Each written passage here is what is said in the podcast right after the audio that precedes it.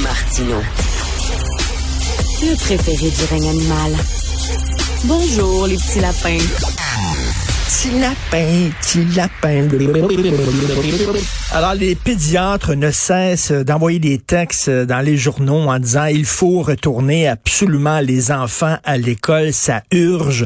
Mais il y a des gens qui se posent des questions. Je regardais tantôt à LCN, il y avait la présidente d'un conseil d'établissement d'une école, Josiane Cossette, qui disait peut-être on aurait pu attendre un bon deux semaines, c'est peut-être un peu trop tôt. Euh, Luc Papineau est enseignant de français au secondaire et lui aussi euh, est et, en fait une position qui est complètement diamétralement opposée à celle des pédiatres. Bonjour Luc. Bonjour. Euh, écoute, Richard, je suis pas opposé. Je crois qu'il faut tout faire pour amener des enfants euh, au retour en classe. De toute hmm. façon, on va le faire. Ça fait qu'il n'y a plus de débat. Mais ce qui, ce qui m'horripile, ce qui met en colère, le mot, puis je te dis, je suis en colère, c'est rare. Hmm. C'est, c'est vraiment euh, de lire. Faut ramener à tout prix les enfants à l'école ces gens-là sont complètement déconnectés de la réalité quand ils disent des choses comme ça. Et, ce qui, ce qui m'enrage encore plus, c'est que, écoute, on a eu du plomb dans l'eau pendant des années dans les écoles. Mhm. As-tu déjà vu un pédiatre s'élever contre ça? Non. non. On a de l'amiante, de la moisissure. Les, les, écoles, dans certains cas, sont des milieux toxiques. J'ai jamais vu un pédiatre s'élever. J'ai jamais vu une, une lettre signée par 185 pédiatres disant est-ce qu'on peut s'assurer que nos écoles soient des milieux sains et sécuritaires? Jamais. Mm. Mais là, tout à coup, ils se sont trouvés une mission. Je sais pas. Mais j'espère que maintenant qu'ils ont découvert que l'école est importante pour les enfants, que dans un an, deux ans, trois ans, quand il va y avoir des luttes, des, des, des, des, des, des, euh, des besoins dans les écoles, on va les voir se mobiliser autant pour venir appuyer. Mais... que je fais de l'ironie parce que je sais que ça ne sera hmm. pas le cas. Mais, mais écoute, est-ce que la situation vraiment s'améliore? On regarde, c'est pire qu'hier et c'est moins pire que demain. Euh, 40% euh, des éclosions avaient lieu dans les écoles avant, avant le temps des fêtes. Il y a, euh, il y a une flambée euh, de, de, cas chez les, chez les enfants. écoute, il y a une, j'ai une amie française qui vit ici à Montréal. Son frère vit en France. Ses enfants sont allés à l'école. Ils ont vers les écoles, ces enfants sont allés à l'école. Après quatre jours, ils ont tous, ils ont tous eu la COVID. Toutes ces, ben, tous ces enfants. Écoute, on, va dire les choses. Là. Il y a un changement de, c'est un mot que M. Dubé, le ministre de la Santé, a employé. Il y a un changement de paradigme clair qui s'est opéré, mais qui n'est pas dit. On a complètement changé comment on va fonctionner avec la COVID. À cet égard-là, bien des gens qui disent on va vivre avec le virus, mm. ils vont être heureux. Tous tes amis complotistes vont être heureux, je taquine, Ils vont être heureux parce qu'on a décidé d'ouvrir les vannes at large. Soyons honnêtes, OK? Au secondaire, moi j'enseigne au secondaire, OK? Je suis très vacciné, j'ai eu la COVID, puis la COVID, je l'ai eu par ma blonde qui travaille au primaire, OK? Hmm. Ça te donne une idée, là. Hmm. Mais, puis je la blâme pas, elle est extrêmement prudente. Mais, c'est clair qu'en ouvrant comme ça, il n'y a aucune nouvelle mesure sanitaire. Quand ils vont dire qu'il y a des nouvelles mesures sanitaires, là, je vais employer des mots anglais aujourd'hui, mais c'est de la bullshit. Hmm. Les élèves vont tous avoir un masque. Il y en avait tous avant Noël. Hmm. Et je peux même te dire, quand le ministère a décidé qu'il pouvait cesser de le porter, les miens ont décidé de le garder tellement ils trouvaient la mesure absurde. Il va y avoir des détecteurs de CO2. Puis, ils vont être installés où? Tu sais que selon où tu l'installes, la mesure varie. La seule mesure sanitaire qu'on a, c'est ouvrir les fenêtres, Faire tester les enfants, les gens vont pouvoir les faire tester à la maison. Mais sérieusement, qui est-ce qui dit que le, parent complotiste dans ta classe va envoyer un test positif puis va dire ah mon jeune ne peut pas aller à l'école. Ben oui. On, se base sur des autotests puis sur l'honneur. Écoute, je veux dire, euh, on, sait bien. Fait que moi, au secondaire, je suis pas trop craintif, honnêtement là. Puis je dis pas ça pour me rassurer ou rassurer mes élèves. Mais le champ de bataille, ça va être le primaire. Mais, mais écoute, euh, dans, dans le milieu de la santé. Le champ de bataille, ça va être. Surtout, oublions l'école. Le champ de bataille, c'est, c'est tous ces gens qui travaillent dans des hôpitaux qu'on a déjà écœurés, qu'on continue à écœurer à coup de travail à temps supplémentaire obligatoire.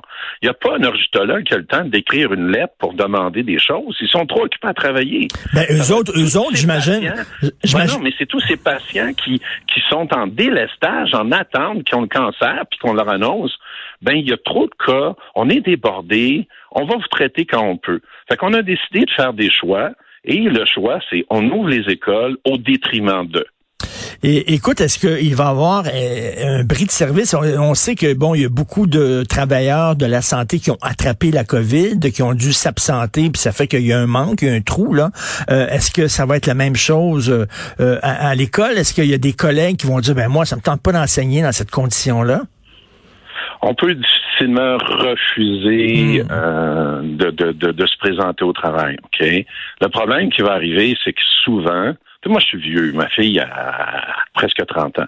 Mais il y a beaucoup d'enseignants qui sont jeunes, qui ont des enfants, qui vont être obligés de les garder à la maison.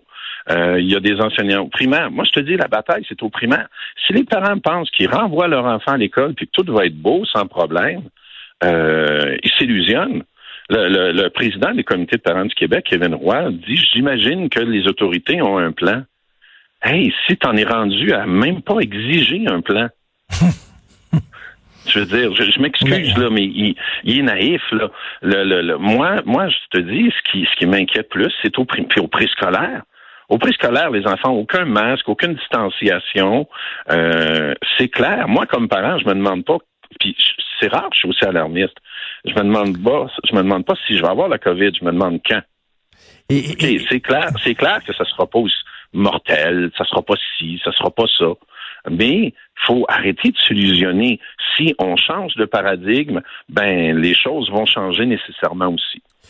Euh, écoute, euh, c'est comme on le voit là en France, il y a une flambée de cas euh, chez les jeunes. Même chose ici. Est-ce qu'on sous-estime la résilience des enfants? Parce que là, les pédiatres disent c'est très important pour leur santé mentale qu'ils retournent à l'école. Mais moi, j'ai un ami qui est médecin spécialiste. D'ailleurs, il est médecin à Charlemagne. On vient d'arriver là, on est au niveau de délestage 4 à Charlemagne. Donc, 80% des opérations qui sont reportées, c'est horrible. Et lui, il vient de m'envoyer une étude qui était euh, une étude faite en Ontario, publiée dans un magazine scientifique sérieux, en disant que la santé mentale des, jeunes se porte mieux pendant la pandémie qu'avant la pandémie. Il y a moins de dépression, il y a moins de suicides.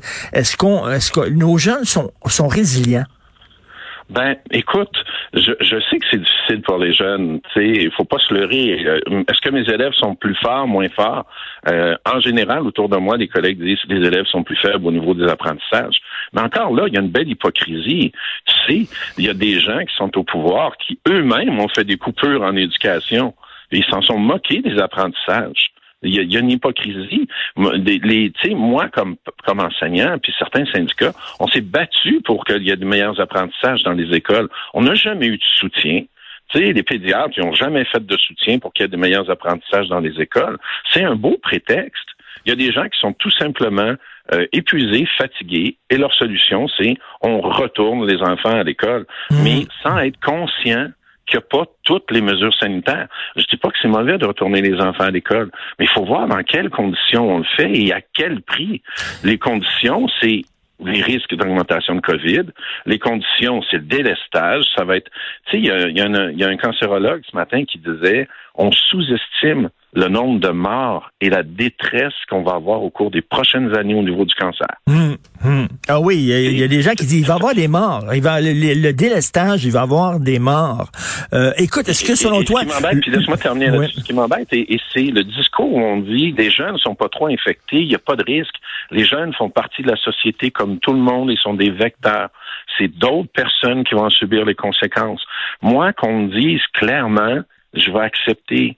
Mais qu'on me fasse une certaine forme d'hypocrisie, qu'on me déguise les faits, je trouve ça, je trouve ça incroyable. Qu'on nous dise hmm. simplement, on a décidé d'ouvrir les écoles, voici pourquoi, voici les conséquences, on assume. On verra à trois heures leurs explications à 15 heures. Euh, Luc, on nous demande d'être solidaire justement envers les travailleurs de la santé, mais ce n'est pas un manque de solidarité, ça, de dire on ouvre les portes des écoles puis tout ça, alors que ce sont un milieu, un milieu d'éclosion. Est-ce que tu irais jusqu'à dire, Luc, que c'est une décision purement politique.